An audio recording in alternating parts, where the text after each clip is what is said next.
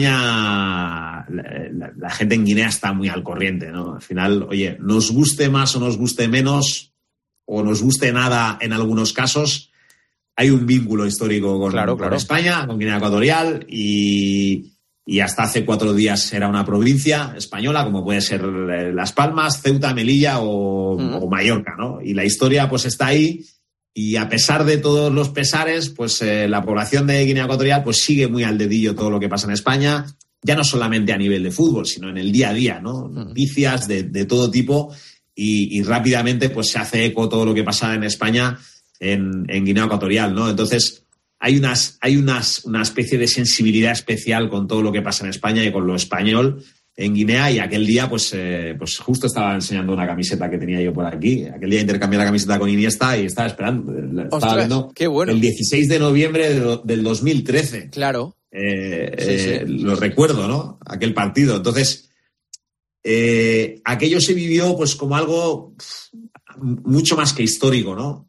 Creo que, que la población pudiera ver a la selección de su país que no ha tenido grandes noticias a nivel futbolístico y grandes alegrías a nivel futbolístico, medirse contra toda una campeona del mundo y además siendo España, pues aquello fue un hito histórico que todavía hoy la gente se, acuerda, ¿no? Yo recuerdo que mucha gente, después del partido que ganó España por 1 a 2, la gente del país te dice, no, no, nosotros hemos ganado, ¿no? Hemos ganado el partido, ¿no? Porque lo tomaron, pues eso, como una victoria mm y sobre todo por haber sido un partido, pues dentro de lo que la diferencia de, selecciones que había en ese nivel, pues un partido bastante disputado, ¿no? Mm, disfruté mucho de aquel viaje. ¿Quién es el mejor jugador de, Guinea ahora mismo? ¿Quién, quién, es la estrella?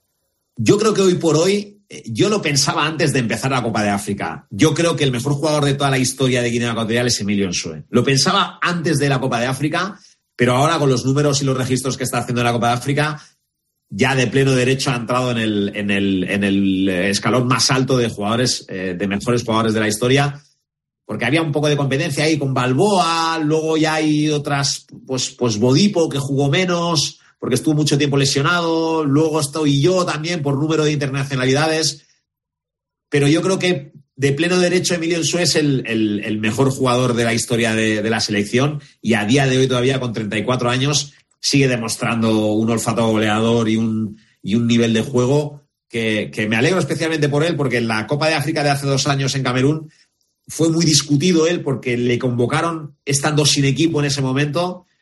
No hizo un buen, una buena Copa de África y eso le costó a él muchísimas críticas desde dentro del país incluso, ¿no? Y yo creo que ahora con esta, con esta revancha que ha podido tener, me parece que, que hace justicia a lo que ha sido Emilio Ensue eh, en, lo que es la selección y el fútbol de Guinea. Qué bueno. Bueno, Juvenal, pues nada, que desde el partidazo el reconocimiento ¿eh? para lo que está haciendo Guinea y para el cariño que sentimos por la afición de, ese país. Te mandamos un abrazo en este especial de Maldini. Pues muchas gracias a vosotros. Un abrazo, gracias. Hasta luego, eh, Julio. Fenómeno. Hasta luego, crack. Hay que decir una cosa, Juanma, que es que el 4-0 a Costa de Marfil es la historia del fútbol mundial. O sea, lo que, lo que hizo, porque estamos hablando de una selección poderosa como Costa de Marfil en casa, y Guinea Ecuatorial le mete 4-0. O sea, es un resultado histórico. Hay que tener en cuenta, por ejemplo, que eh, en su está jugando en Intercity. Es un equipo, un equipo de, no sé si están primero o segunda red. O, por ejemplo, Ganet, que metió un golazo de tiro libre, está en el Alcoyano. O sea, son jugadores que son un nivel que no tiene nada que ver con los que tiene Costa de Marfil, con los que sí, con los Sangaré, jugadores que son estrellas, ¿no? Mm, sin duda. Eh, equipos eliminados, Ghana, Argelia, Gambia, Mozambique y Guinea-Bissau. Eh, Y ojo a Túnez, eh, que se puede quedar fuera mañana. Túnez sería una sorpresa, pero se puede quedar fuera mañana también Túnez. ¿La mayor decepción para ti cuál es de todo esto? Yo creo que Argelia, ¿no? Es que Argelia es un equipo que tiene a Benacer, tiene a Bentaleb, tiene a Bensebaini, tiene a Marez, Buneja, que la verdad que ha metido, ha metido tres goles. A él no se le puede reprochar nada. Pero creo que esta, selección que se quede fuera, vamos. ¿Algún jugador que te haya sorprendido, que, te, que, creas que es la, revelación del torneo? Bueno, la Minca Manat, hablé el otro día de él, me, gusta mucho. Mustafa Mohamed, el egipcio, ha estado bastante bien haciendo goles. Yo creo que puede ser el jugador que pueda sustituir en cuanto al hombre clave de, de, Egipto a Salah, que ya, ya ha vuelto a Liverpool, se lesionó y ha vuelto a Liverpool. Pero bueno, yo, a mí me parece que Marruecos y Senegal son los dos mejores equipos. Me encantaría que Guinea Ecuatorial ganara la Copa África, pero eso va a ser evidentemente muy difícil, aunque tal y como está nunca se sabe. Y de la Copa de Asia, que se está celebrando en Qatar, eh, pues en los campos donde se jugó el, último Mundial, ¿qué, qué, destaca? Sí, qué recuerdos. Eh, están clasificados como primeros de grupo Qatar, Australia e Irán. Claro, no me acordaba yo, Qatar fue la el último campeón de la Copa de Asia, ¿no? Sí, claro, bueno, Qatar ganó la última Copa de Asia recibiendo solo un gol en la final contra Japón en todo el torneo. Lo hablamos el otro día. Sí, campeón de Asia. Mm, y Qatar está, bueno, ha ganado sus partidos. El último partido ante China con un golazo espectacular de, de Alay 2, uno, de los mejores goles que yo he visto nunca en Copa de Asia. Está jugando bastante bien. Australia está bien también. Irán también está jugando bastante bien. Y hoy se ha clasificado Siria, por cierto, dirigida por Héctor Cooper, muy de Cooper. Los resultados han sido 0-0, perdió 1-0 y ganó 1-0. Es decir, con un gol en tres partidos. Cooper hasta la muerte, ¿eh? O sea, Cooper hasta la muerte. Muy Cooper. Le han metido un gol y ha metido un gol en tres partidos. Cinco puntos se ha clasificado para, para ya matemáticamente para la, para la siguiente ronda. He visto incluso a un periodista sirio llorar antes de la entrevista con él. Pero bueno, está, a ver, tiene más nivel la Copa de, la Copa de África, pero la Copa de Asia está siendo un torneo muy interesante. Con Japón, que está de momento decepcionando un poquito. Perdió con Irak y, hombre, yo creo que es el mejor equipo que hay, pero ese, ese, ese tropiezo le puede costar caro. ¿Cubo qué tal? Pues flojo, porque el primer partido jugó muy poco y, luego el segundo partido fue titular contra Irak, jugó en la media punta, no, cerca de un costado, pero duró una hora y tampoco hizo demasiado. O sea, de momento no está siendo el, torneo ni de Japón ni de, ni de Cuba. ¿Y algún jugador que quiera señalar en la Copa de Asia? Pues mira, eh, los, me está gustando mucho Akram Afif, que jugó, que jugó en, jugó en España. Sí, en, el, en, el, Sporting. Fue en el Sporting, ¿no? Sí, sí, en el Sporting. sí, sí. Le iba, a decir, no estaba 100% seguro. Y digo, si, si, si no es así, tú te vas a acordar. Bueno, pues me está gustando mucho Akram Afif. No sé si leí hace eh, poco que, estaban hablando de que podía volver en algún momento. Eh, es muy buen jugador, ¿eh? Muy buen jugador. Ali Almoez está líder de asistencias. y luego hay un, hay un iraquí que es un delantero centro potentísimo que se llama Aymen Hussein, que ha metido, ha metido ya varios goles y también está siendo muy interesante. Irak, la gran sorpresa dirigida por un español, por Jesús Casas, o sea que esta Copa de Asia también tiene mucho, mucho que ver. Vale. Eh, ¿Cómo dices que se llama? Akram Afif. Akram Afif, sí, así con el pelo así. Sí, como a lo afro, ¿no? Eso es. Jugando bastante bien. Sí, jugó en el Sporting en la temporada 16-17. Y luego ha estado siempre en el Al-Sad. Sí, sí, efectivamente. El Qatarí, sí, bueno, prácticamente la, la sección Qatarí son todos jugadores De, de, Qatarí. Maldini, pues eh, mañana te escuchamos, te vemos y el martes nos encontramos de nuevo en Mundo Maldini. Un abrazo. Un abrazo, chao. Gracias, adiós. De eso que vas paseando por el desierto australiano, te encuentras un palo, lo tiras y ¿vuelve? A veces te encuentras más de lo que esperas, pero mejor que sea en Codere, donde podrás ver el Open de Australia y solo con registrarte podrás disfrutarlo en streaming desde donde quieras y a pantalla completa. Codere. Juega con responsabilidad, sin diversión ni juego. El juego puede crear adicción. Mayores de 18. Señoras, señores, hasta aquí el partidazo. Mañana tiempo de juego desde las siete y media de la tarde con el Mallorca Girona y con el Athletic Club Fútbol Club Barcelona, que dos partidazos. Después nos encontramos en el partidazo a las once y media, si no hay prórroga y penaltis en San Mamés. Ahora llega el pulpo. Hola, pulpo. Hombre, Juanma, ¿qué tal estás? Muy bien, ¿y tú? Pues bastante bien. Estoy súper ilusionado porque empiezan a haber datos en el que los ninis eh, resulta que ya son los sisis. Y hay un montón de jóvenes de entre 16 y 29 años que están estudiando y trabajando al mismo tiempo, con lo cual empiezan a verse una, una luz al final del pues túnel en el cuanto a los jóvenes, nuestros hijos, el día de mañana, Sin duda. pues se van a estar un poco más ubicando en el día a día de nuestra vida. Perfecto, pues ahora te escucho. Un abrazo pulpo. Hasta luego. Lo dicho, mañana nos encontramos en la radio. Descansen, disfruten, tengan salud. Adiós.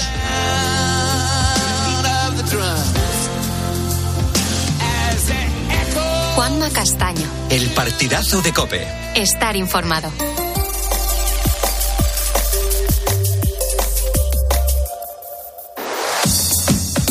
Carlos Moreno, El Pulpo. Poniendo las calles. Cope, estar informado estar informado, estar entretenido y estar escuchando la radio en directo. Muchísimas gracias por estar con nosotros en la cadena Cope. Yo soy Carlos Moreno el Pulpo, tú por escucharme eres un ponedor. Después del partidazo con Juanma Castaño toca poner las calles a este ya miércoles 24 de enero de 2024.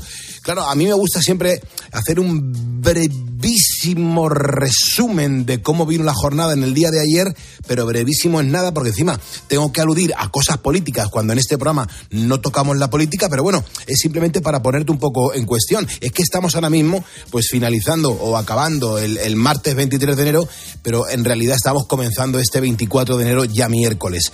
Un martes, por ejemplo, que ayer finalizaba, que nos dejaba noticias como el pacto entre el PSOE, Junts y Esquerra para aprobar una enmienda a su propia ley de amnistía con el único objetivo de blindar eh, pues completamente a Puch, o sea, para que a este hombre le, salgan las cosas como le tienen que salir según ellos. Bueno, pues también esto es un día en el que hemos conocido que eh, Madrid, ayer conocíamos eh, que Madrid va a albergar un nuevo gran premio de Fórmula 1 desde el 2026 hasta al menos el 2035. Pero claro, esta no ha sido la única buena noticia para España, porque este martes se ha confirmado que La Sociedad de la Nieve de Juan Antonio Bayona va a competir por el Oscar a la mejor película internacional. También ha sido nominada a mejor maquillaje y mejor peluquería. Pero claro, todo esto fue noticia ayer. Nosotros eh, tenemos que seguir adelante hablándote de historias siempre alejadas de la política y más cercanas al día a día de los ponedores. Los ponedores, esa gente que vive al revés, o esa gente que se acuesta muy tarde y que en unas horas se levanta para trabajar, pero también mucha gente que escucha la radio mientras está trabajando. Somos una comunidad súper positiva, que disfruta de la vida, que somos gente agradecida, eh, que tenemos un montón de ganas por vivir y de luchar y de salir adelante. Y nosotros lo que hacemos es investigar cosas y compartirlas con el mejor rollo del mundo. Lo hablaba con Juan Macastaño, la importancia que tienen los ninis, hasta el punto de, eh, hoy me importa hablar mucho de los ninis, porque te estoy preguntando en Facebook a qué edad empezaste a trabajar, eh, eh, en qué además, cuál fue tu primer trabajo, hasta cuándo desarrollaste ese trabajo.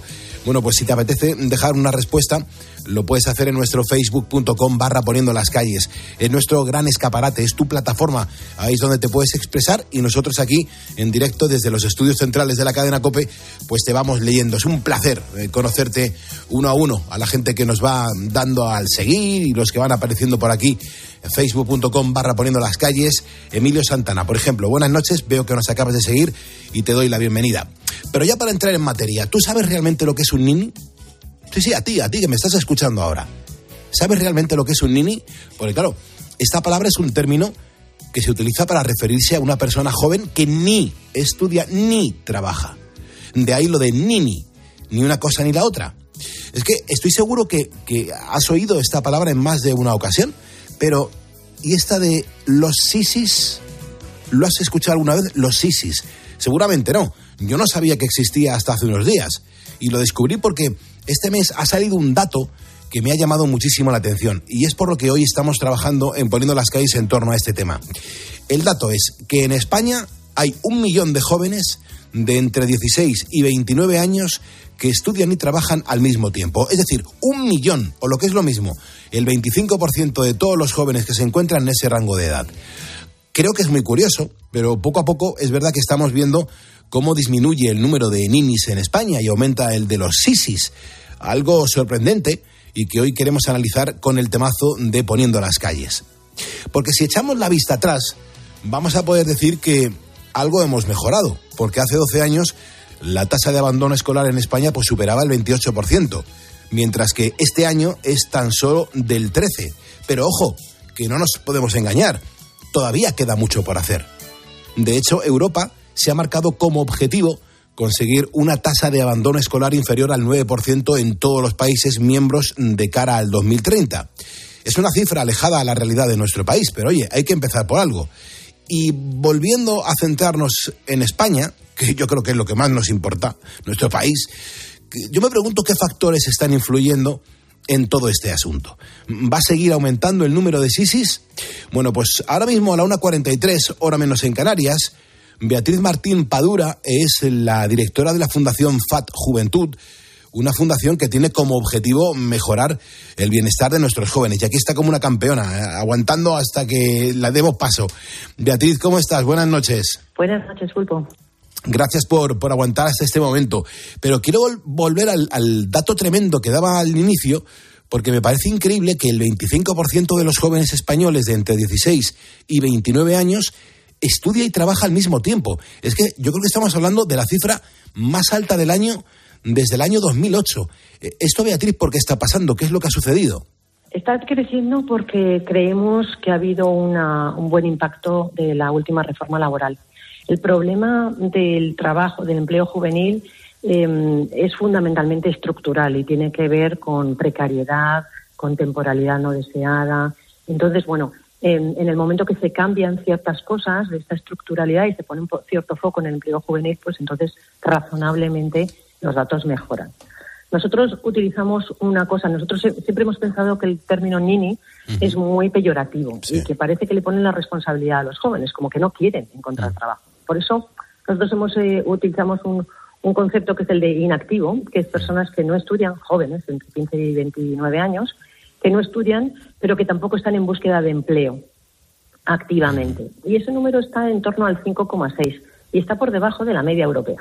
Eso quiere decir que estas, lo que aquí denominamos o lo que se podría entender como ninis de forma peyorativa, eh, no es tal. O sea, no es, nosotros no estamos como país en una situación tan, tan mala como si utilizamos el otro término, ¿no? o sea, incluimos a los jóvenes que están buscando activamente trabajo. Porque, Beatriz, ¿tú, crees que va a seguir aumentando el número de jóvenes que estudian y trabajan al mismo tiempo en España? Pues espero que no, que en principio, porque eso es bastante eh, agotador, eh, espero que tengan eh, oportunidades de empleo suficientes como para no necesitar seguir formándose y, llegando a, posiciones y a empleos donde hay una enorme sobrecualificación, que es otro de los temas que en España sucede. Es decir, tenemos un nivel de educación terciaria bastante alto y, de hecho, pues hay veces que efectivamente se accede, hay mucha competitividad y entonces se accede a puestos eh, con una formación eh, no necesaria, o sea, superior a la necesaria. Entonces, lo lógico sería pensar que eh, está muy bien formarse todo, por toda la vida, efectivamente, pero no solamente los jóvenes, sino todos, pero no mm, para acceder a puestos en los que eh, no se requiere esa, esa, sobrecualificación sino para por, por, el propio interés de seguir formándose. Creo que, que hay un matiz muy importante a tener en cuenta. Eh, una cosa que se me olvidaba comentarte, eh, Beatriz, es que, hombre, yo, yo creo que estudiar y trabajar a la vez no es nada fácil porque hay que tener mucha disciplina, hay que sacrificar, yo creo, que una buena parte del tiempo libre. Es muy importante el tiempo libre porque para todos el, ocio es necesario para desarrollarse, pero más, en unas etapas vitales en las que es necesario la socialización. bueno, hay, hay toda una serie de factores que son muy importantes en el desarrollo. Luego ya en otras etapas vitales, pues en más adultez o senectud, pues, pues, pues quizás ese tiempo em, pues, pues no es tan necesario de alguna forma o incluso se tiene ya de una manera involuntaria, ¿no? Después ya la jubilación, etcétera. Entonces, mm, eh, eh, sí, no consideremos el tiempo de ocio y el tiempo libre para uno mismo y para desarrollarse como algo eh, como algo banal, sino algo necesario sobre todo para, para, las personas, los adolescentes y los jóvenes. Eh, en todo ese estudio que he estado leyendo, Beatriz, eh, también me doy cuenta que, que hay muchos jóvenes que confiesan que trabajan para poder pagarse los estudios. Sí, efectivamente, esa sería la otra cara de la moneda. Mm. Los jóvenes en España tienen un nivel de pobreza importante. Sí. Eh, comparado con otros grupos de población y si lo comparamos con la Unión Europea. Entonces, efectivamente, que se tenga que trabajar para costear los estudios también es algo que tendremos que mirar. Es decir, eh, tenemos suficiente oferta pública, eh, es posible. Mm, ¿Por qué está sucediendo esto, no? Entonces, bueno, y, y, sobre todo con nuestras bajas niveles de emancipación, porque podría darse el caso que efectivamente, pues uno está emancipado, quiere seguir estudiando para seguir, eh, o al revés, que tiene que seguir trabajando para seguir formándose. Eso sería una circunstancia relativamente natural, pero es que no es el caso en España, porque en el fondo no, no están, la mayoría de los jóvenes en España no se pueden emancipar por muchas razones, y entonces, por tanto, no, no pueden arrancar sus trayectorias vitales.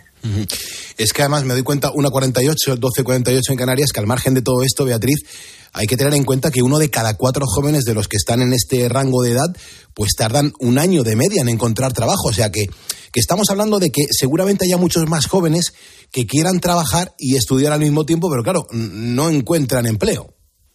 Por supuesto, es que como decimos, el problema fundamental de base es que haya mm, pocas políticas de empleo activas mm, para, para jóvenes o una falta de oferta para jóvenes importante. creo que como sociedad nos tenemos que responsabilizar en que, mm, que, las personas jóvenes tengan acceso a un empleo y acceso a una vivienda, porque esos son derechos, ¿no? Entonces, y son la manera en la que pueden arrancar sus vidas. Y entonces es importante que no lo miremos qué es más rentable o qué es mejor tener una persona mayor o no, y no hacer esta comparativa intergeneracional, sino que cuando consideramos que, es un derecho que se debe tener, pues entonces hay que trabajar para que estructuralmente em, dejemos de tener esos, esos problemas de empleo juvenil. Porque, sobre todo, comparativa, comparando con otros países europeos, en los que no están en esa circunstancia. Entonces, habría que mirar un poco, ver, oye, ¿qué, ¿por qué no estamos poniendo el foco suficiente para que em, los jóvenes tengan empleo eh, o tarden menos en encontrar un empleo? Luego, además, me doy cuenta que, no sé, eh, que, tendríamos que reflexionar y preguntarnos que qué es lo que se podría hacer entonces para mejorar la situación de todos estos jóvenes que están estudiando y trabajando al mismo tiempo. Yo creo que mm, hay dos, tres cosas que se pueden hacer. En primer lugar, el que haya más apoyo para personas vulnerables eh, para que poder seguir estudiando o tener unos estudios necesarios, porque sabemos que a mayor nivel de formación, mayor oportunidades de empleo y de trayectoria profesional. Eso sería una. En segundo lugar, sin duda, trabajar todo el tema de políticas activas de empleo juvenil. Eh, muy importante poner foco, poner recursos y seguir trabajando porque se sabe que cuando se dan pasos adecuados tienen efectos positivos. Eh, y luego, en tercer lugar, pensar en que efectivamente tenemos una responsabilidad como sociedad para los niños, niñas, los adolescentes y los jóvenes. Y, por tanto, necesitamos poner los recursos en eh, tanto las familias como, como la como la sociedad en general para que puedan arrancar sus o sea, se puedan desarrollar y puedan arrancar sus trayectorias vitales. Desde luego que sí. Pues Beatriz, no te quito más tiempo. Te agradezco que hayas aguantado hasta esta hora, la 1.51, hora menos en Canarias, para atendernos en la cadena COPE Poniendo las Calles, que así es como se llama este programa de radio. Muchísimas gracias por habernos atendido.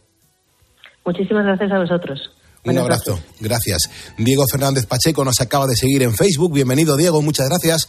También Ángeles Martínez se suma a este programa de radio a través de Facebook. Alejandro Espejo Herraiz y Juan Manuel Carbonell. Ponedores que se suman a, este programa y que aquí están con nosotros bastante interesados en lo que estamos hablando hoy, que es el mundo Nini, el mundo Sisi.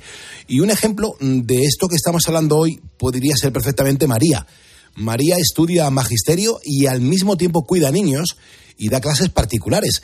Tiene 25 años, así que está dentro de ese millón de jóvenes de entre 16 y los 29 años que trabajan y estudian al mismo tiempo.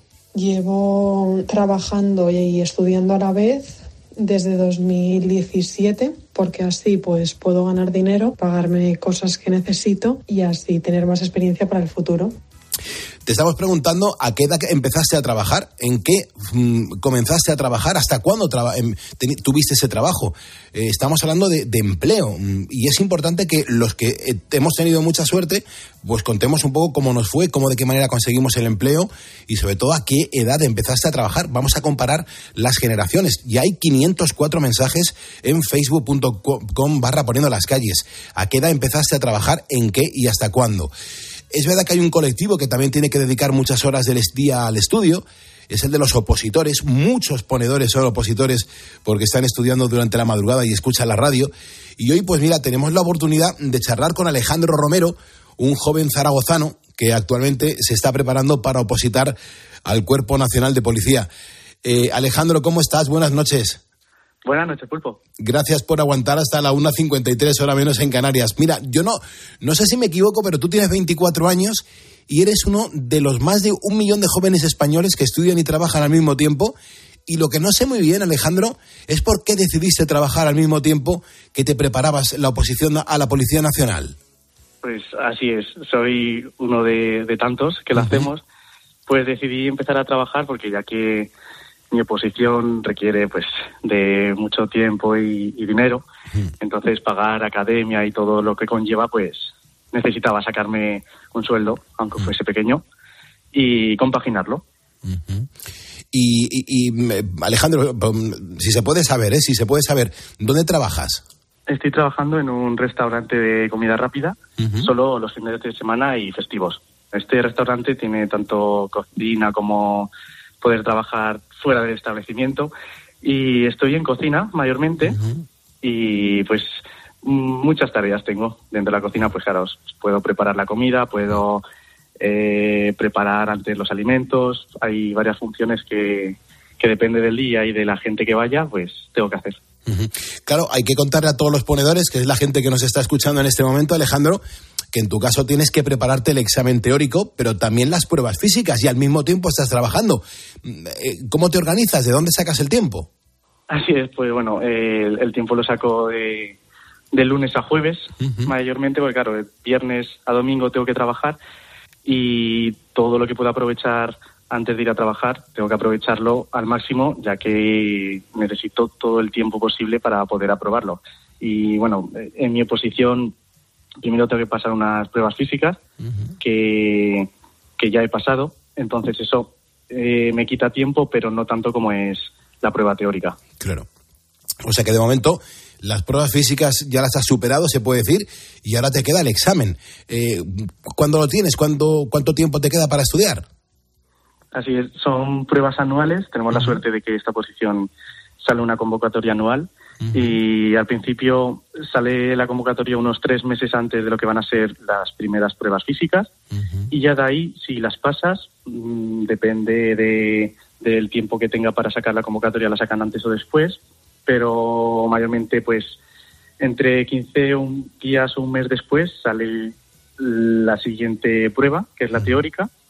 Entonces tienes mm, entre un mes y tres meses para prepararte desde las físicas hasta la teórica, que obviamente sigues estudiando mientras eh, practicas las físicas, sigues estudiando para la teoría, pero ahí ya dedicas todo a la teoría. Y ahora tenemos una fecha provisional, que es el 13 de abril, así que eso, de, dedicar todo para, para esa fecha. Lo que sí que tengo bien entendido, Alejandro, es que el teórico no es la última fase para entrar al Cuerpo Nacional de Policía, ¿no? Así es, quedaría tanto el reconocimiento médico como la entrevista. Y ya de ahí, si superas esas dos pruebas, eh, quedan hacer la, eh, el corte y entran los, los mejores, bueno, el- la plaza que saquen ellos, del, del número de plazas, pues entran, ese número depende de la prueba de psicotécnicos. Es decir, si pasas eh, la entrevista y el reconocimiento médico, ya solo depende de la nota que hayas sacado en un examen que, bueno, no lo he dicho, perdón, en el examen de teoría también te entra un examen psicotécnico, un examen de biodata, un examen de inglés. Entonces, sí que te tienes que preparar más, que parece que es sencillo, pero para nada lo es. Desde luego. Eh, también por animar un poco a toda la gente que está escuchándonos ahora, que, que- que pueda estar preparándose una oposición, que se ponen a estudiar, que incluso pues han estado trabajando durante un, buen tramo del, del día y, la madrugada es para, para estudiar. ¿Cómo sería entonces, Alejandro, para ti un día normal? Desde que te despiertas hasta que te vas a dormir. Cuéntanos. Vale, pues bueno, todos mis días son parecidos, que no quiere decir que no me guste, me encanta todo lo que estudio, entonces me levanto pronto, depende del día y de lo que cómo haya terminado la noche, me levanto pues a las 7 o a las 8 y pues nada, me levanto, me tomo un café mientras empiezo a leer para espabilarme un poco y ya de ahí me pongo a estudiar bien. Cuando llega la hora del mediodía me suelo ir al gimnasio si veo que, que he estudiado bien por la mañana y me ha cundido. Me voy al gimnasio para despejarme, para estar con mis amigos y hacer ejercicio. Y ya después vuelvo, como, me echo una pequeñita siesta de 15-20 minutos y vuelvo a, a estudiar toda la tarde. Eh, muchos ponedores, Alejandro, me están preguntando que cuánto llevas, eh, cuánto tiempo llevas estudiando para ser policía y Ma- Macarena, por ejemplo, me pregunta que si son difíciles las pruebas. Pues este es mi segundo año y pues sí, bueno, para alguno igual le parece fácil, a otro muy difícil.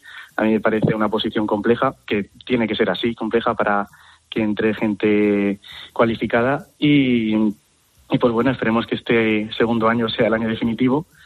Y, y pues eso, al ser mi segundo año ya tengo una base, entonces dedico todo, todo lo posible a estudiar, pero ya con, con mayor razón. Pues Alejandro, no te voy a quitar más tiempo. Desde Poniendo las calles, te- de verdad que te deseamos toda la suerte del mundo para el examen que vas a tener el próximo mes de abril. Gracias por habernos atendido a estas horas y te mando un abrazo enorme. Muchísimas gracias, que vaya muy bien y otro abrazo para vosotros. Muchísimas gracias. Hombre, es todo un ejemplo lo que nos acaba de contar Alejandro. Eh, nos sirve como ánimo, como acicate para, oye, trabajar y, saber que también te puedes poner a estudiar una oposición y sacar, pues, y que se cumplan todos tus sueños, que al fin y al cabo es lo más importante. Nos acercamos a las 2 de la mañana. tienes que saber que este programa de radio finaliza a las 6 de la mañana. O sea, yo, yo a Juanma le he dado las buenas noches y luego le voy a dar los buenos días a Carlos Herrera. Mm, si no puedes dormir, aquí estás en casa, mm, aquí vas a estar muy a gusto, aquí no hablamos de política ni te vamos a mentir, mm, que está, mira, la política y la mentira están muy ligadas. Nosotros no vamos a hacer nada de eso. Te invito a que te quedes y a que disfrutes de la radio en directo.